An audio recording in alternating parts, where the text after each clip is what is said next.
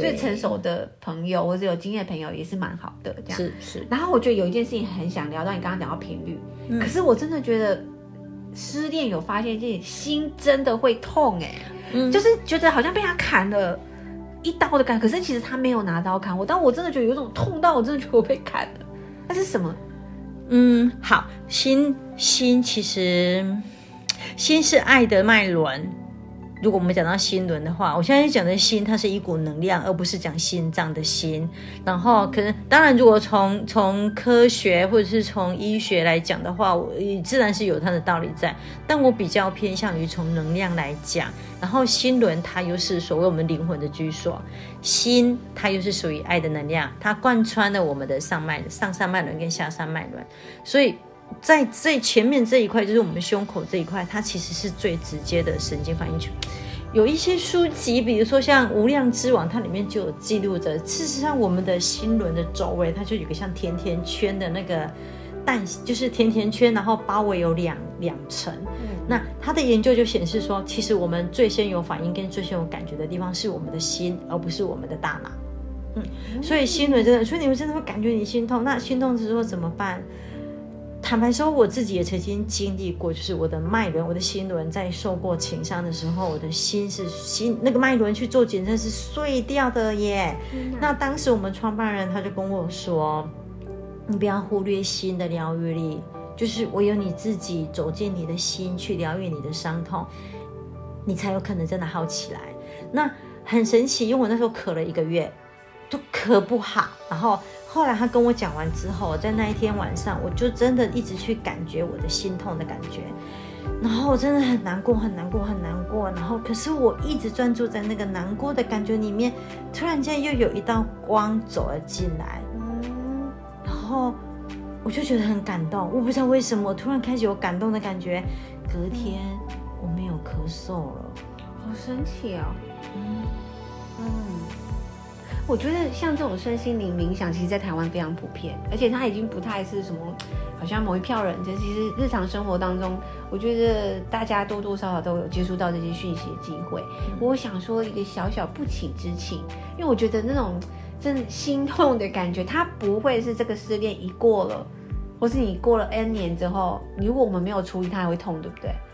所以，我可不可以请老师有没有可以引导冥想的方式，让我们真的体验到你说的那个感觉？可以呀、啊，可以。然后，无论你是失恋的，还是你正在谈恋爱的人，都可以做这个练习。因为也许我们真的曾经或多或少有一过，无论是情伤，还是说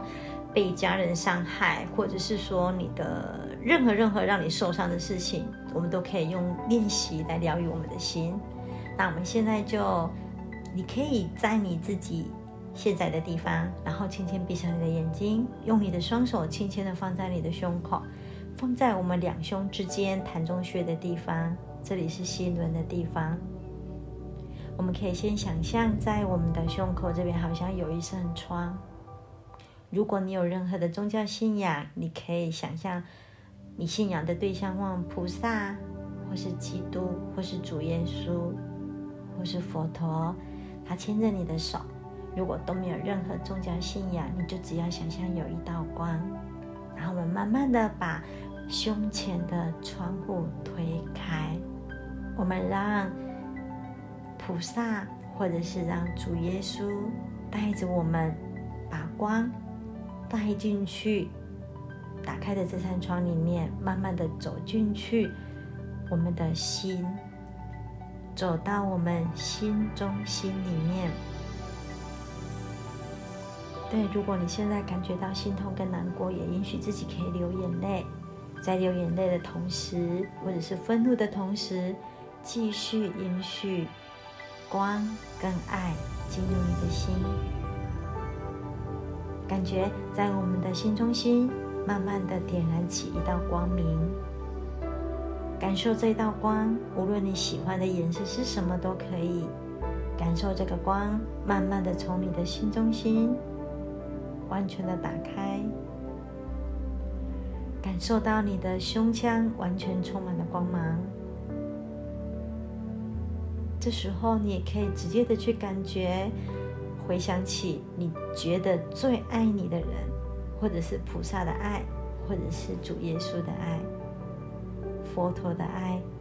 想象他们对你的爱，此刻充满了你的胸口，充满了你的心，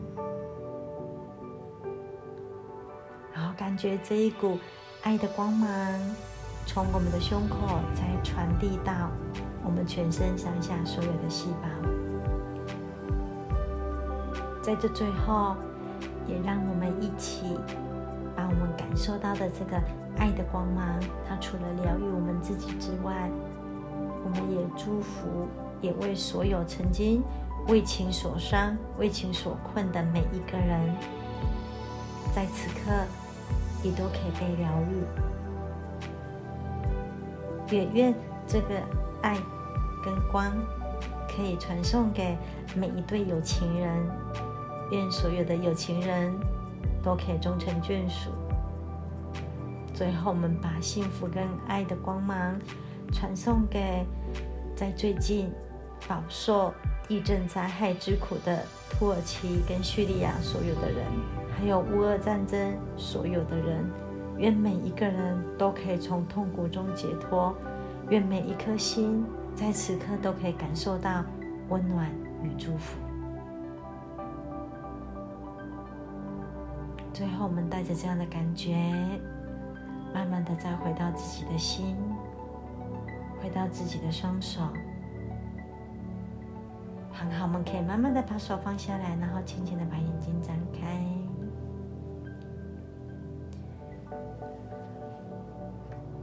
哇，真的觉得那个心真的是平静的不少哎，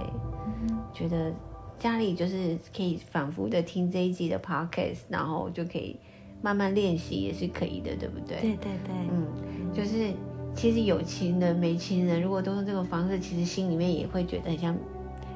有有爱情在滋润的感觉，对，就是这种感觉，就是最棒的情人节礼物，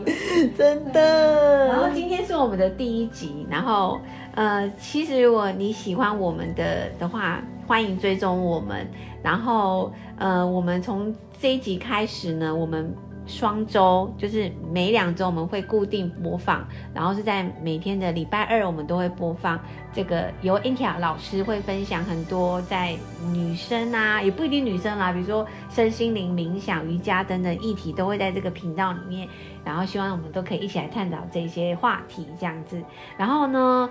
下一集我们要聊什么，你知道吗？下一集，因为 Intia 老师呢是一个瑜伽老师，就另外一个身份，也是蛮多年的，对不对？蛮多年的修炼。然后我一直很好奇一件事情，就是瑜伽老师的日常，因为我对瑜伽老师都有一种，我不知道你们有没有这个迷失，就会觉得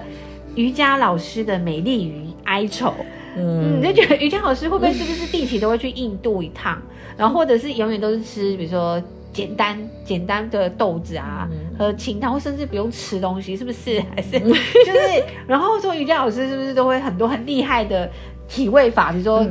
一只脚站着经济独立，或是折来折去这样？还是说其实瑜伽有不同的派系？这样，我想要想要在下一集的时候好好的来问大问特问 N T R 老师，这样如果喜欢的朋友就一起来期待下一集哦。那我们今天就录到这边。然后，拜拜，拜拜。